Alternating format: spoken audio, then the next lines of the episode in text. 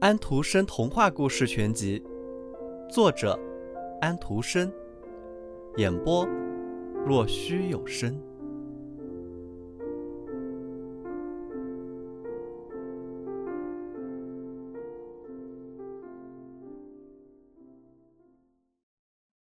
坚定的锡兵。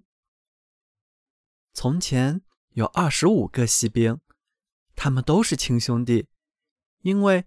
他们都是用同一把旧锡尺教出来的，他们肩上扛着枪，脸正正的对着前方，制服上有红有蓝，十分好看。当他们躺在里面的那个盒子的盖儿被揭开的时候，他们在这个世界上听到的第一句话是：“锡兵。”一个小男孩这么叫喊着，拍着手，他得到了这些锡兵，因为。这一天是他的生日，他把锡兵摆在桌子上，锡兵活生生的全都一个样，只有一个有一点不同，他只有一条腿，因为他是最后一个交出来的，锡不够用了。不过他用一只腿站着，就跟别的锡兵用两只腿站着一样稳当，正是他是最引人注意的。他们站着的那张桌子上还有许多别的玩具，可是最惹眼的要算是一座纸做的宫殿了。透过宫殿小小的窗子，可以一直看到里面的厅堂。外面一小块镜子的四周有些小树，这面镜子算是一个湖，蜡做成的天鹅在上面游着，镜面上映着它们的倒影，一切都非常可爱。不过。最可爱的却是站在敞开着宫门门口的一位姑娘，她是用纸剪成的，不过她穿的却是一条透亮的花布衣裙，肩上有一条窄窄的蓝带，好似一条长巾，在带子的正中有一块亮闪闪的金片，金片大的和她的脸庞一样。姑娘双臂伸着，因为他是一位舞蹈家。他把他的一条腿高高的抬起，高的连那个独角锡兵都看不见了。他还以为他和自己一样，也只有一条腿呢。他想到，他做我的妻子很合适，不过他很高贵，住在一座宫殿里。我只有一个盒子，还是二十五个人共有的。这地方可不是他住的，可是。我要想办法认识认识他。于是他便远远地躺到了桌子上摆着的一个鼻烟盒子的后面，从那里他可以清楚地看到那位高贵的妇人。他一直都是用一条腿站着，丝毫没有失去平衡。到了晚上，其他的锡兵都回到盒子里自己的位置上，屋子里的人都上床休息了。这时候。玩具们开始做起游戏来，他们走亲访友、打仗、举行舞会。锡兵在盒子里不安地动着，因为他们也想参加。可是他们没有法子把盒盖打开。胡桃夹子翻着跟斗，石笔在石板上乱画，热闹极了。金丝雀也被吵醒了，也与大家交谈起来。一出口还是诗。唯一在原地不动的是那个锡兵和那位小舞蹈家，他直挺挺地用足尖站着，双手外伸；他则同样稳定地用一只脚站着，他的眼睛一刻也没有从他的身上移开。时钟敲了十二下，咔嚓一下，鼻烟盒的盖开了，不过里面没有鼻烟，不，里面是一个黑色的小魔法师，精巧极了，完全是一件工艺品。魔法师说道：“锡兵，你那双眼睛规矩点好不好？”可是锡兵假装没有听见。魔法师说道：“好吧，明天有你受的。”早晨到了，孩子们都起来了。这个锡兵被移到了窗子旁边。这也许是魔法师做法，也许是穿堂风的缘故，窗子一下子被风吹开了。锡兵头朝下从三层楼落了下去，速度快极了。他狠狠地摔了下来。他在空中把腿伸直，倒立在钢盔上，枪上的刺刀插进了路上的石缝。女佣人和那个小孩立刻下楼寻找他，虽然他们差一点就踩着他，可是还是没有看见他。要是锡兵大叫“我在这里”，那么他们就会发现他了。但是他觉得高声喊叫不合适，因为他身上穿着制服。这时开始下雨了，雨点越来越急，真是一阵瓢泼大雨。雨过了之后，两个在街上游荡的男孩走了过来。“嘿，你瞧！”一个男孩说道，“这儿有一个锡兵，他该坐船漂游去。”于是他们用报纸叠了一只船，把锡兵放到正中间，他便沿着路边水沟漂了下去。两个男孩一边随着他跑。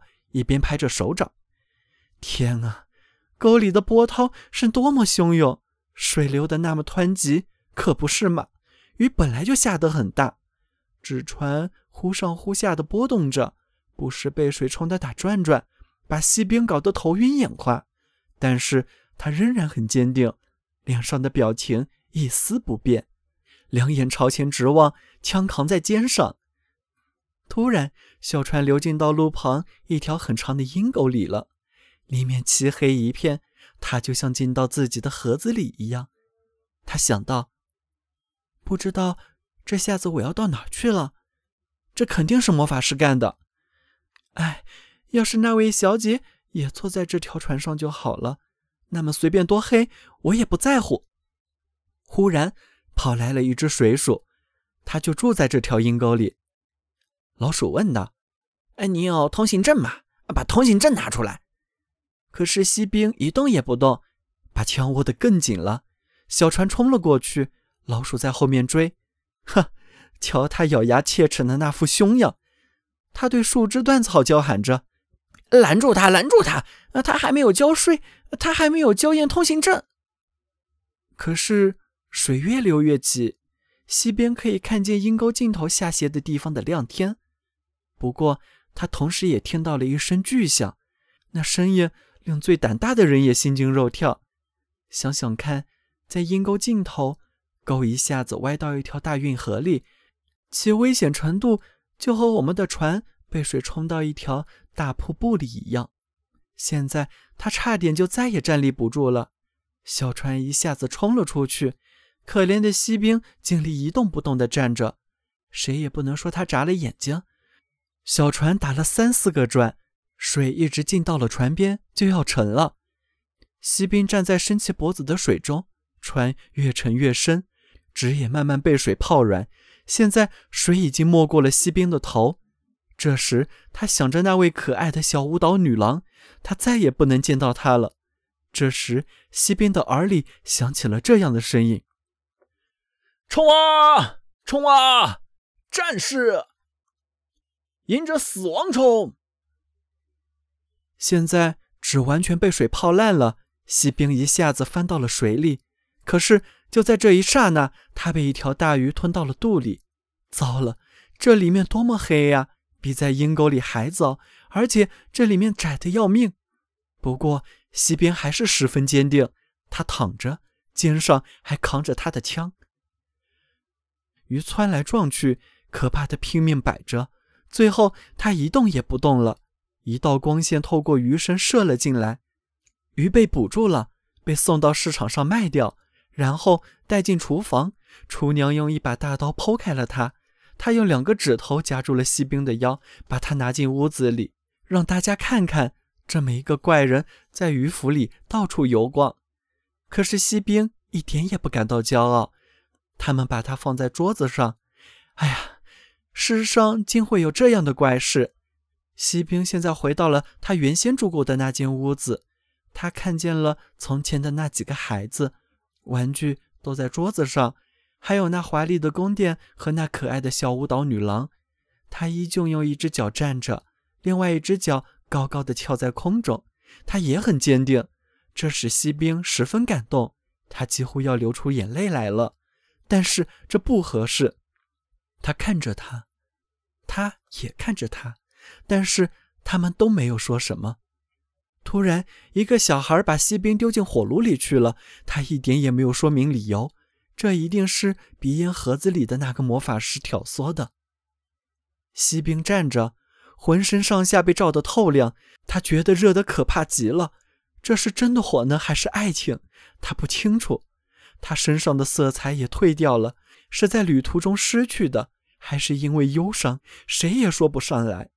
他看着那位小姑娘，他也看着她。他觉得自己在融化，不过他还是在坚定地站着。他像一个精灵一样，径直飞进了火炉，飞到锡兵身旁，化成一道火焰，消失了。于是，锡兵融化成了一个小坨。第二天，女佣倒炉灰的时候，她看到它融成了一颗小小的锡星。舞蹈女郎呢？只剩下了那片亮片，现在已被烧得乌黑。